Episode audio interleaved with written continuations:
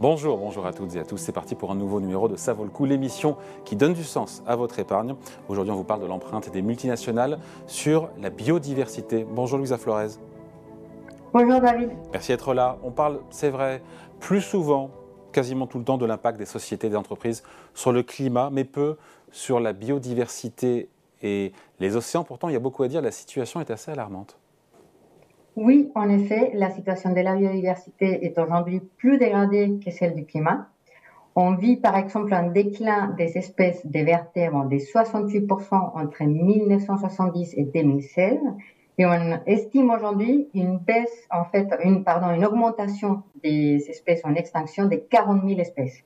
Donc il y a vraiment un constat alarmant en matière des, d'indicateurs d'espèces euh, sur la biodiversité. Donc biodiversité plus abîmée que le climat, c'est pourtant pas ce qu'on entend euh, au quotidien. Oui, exactement.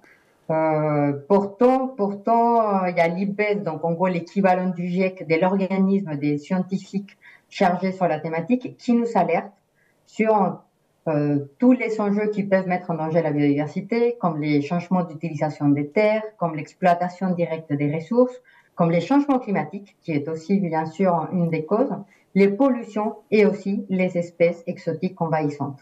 Bon, un des principaux facteurs polluants, c'est évidemment euh, le plastique, euh, les impacts du plastique sur la biodiversité, sur l'océan, notamment sur l'océan. Ces impacts-là sont gigantesques. Oui, surtout que le plastique, c'est la...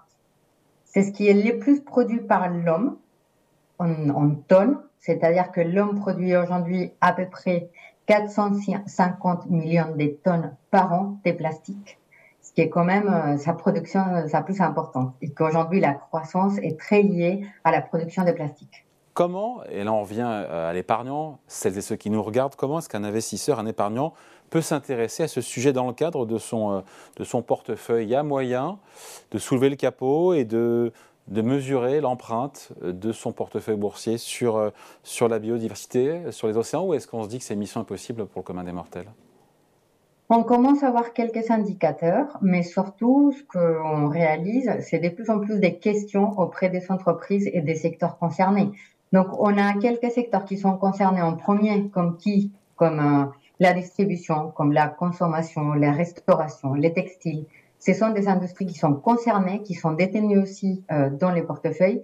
Donc, il faut avoir des indicateurs qui commencent à émerger, poser des questions et identifier les mesures qui sont prises par les entreprises pour pouvoir répondre à ces enjeux-là. Donc il y a un biais sectoriel, évidemment, avec des secteurs, on le voit bien, qui sont plus polluants et qui ont un impact plus négatif sur la biodiversité que d'autres. Après, vous parlez, vous avez raison, il y a des secteurs, puis après à l'intérieur, il y a des entreprises. Euh, il y a celles qui s'engagent, celles qui ne s'engagent pas. Est-ce que le mot tabou de trajectoire de déplastification est en train d'entrer un petit peu dans les mœurs?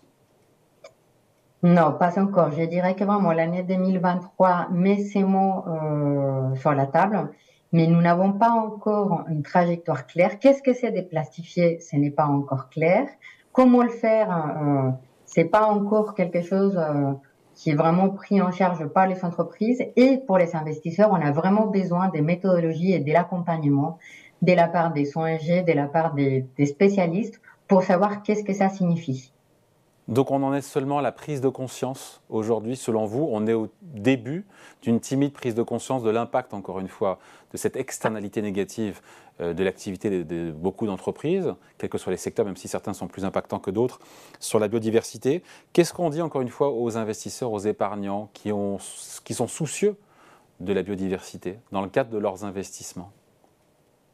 Donc déjà, comment on peut étudier ces sujets dans les cadres d'un investissement? Il faut, un, regarder les impacts générés par les industries. Deux, il faut qu'on sensibilise de plus en plus les entreprises à cette thématique-là. Et euh, trois, il faut que on aille plus loin dans l'engagement. C'est-à-dire, euh, cette année, euh, on a identifié dans un rapport qu'on a publié que les acteurs identifient ces risques comme un risque significatif Cependant, il n'est pas encore intégré dans les plans sur les devoirs de vigilance. Donc, à ce stade, les entreprises qu'on a étudiées, aucune ne s'est fixé un objectif dans les plans sur le devoir de vigilance. Et ça, ça fait partie de notre responsabilité en tant qu'investisseur.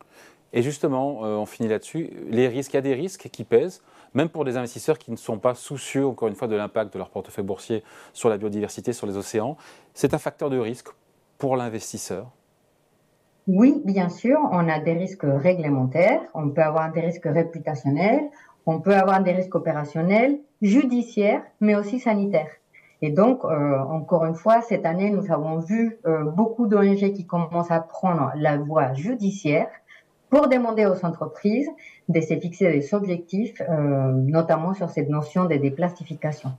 Merci beaucoup. Euh, témoignage, entretien avec Louisa Flores, directrice des recherches en finance, responsable chez Ophi Invest AM. Merci beaucoup, Louisa. Merci, David. Ça vaut le coup, revient évidemment la semaine prochaine sur Boursorama.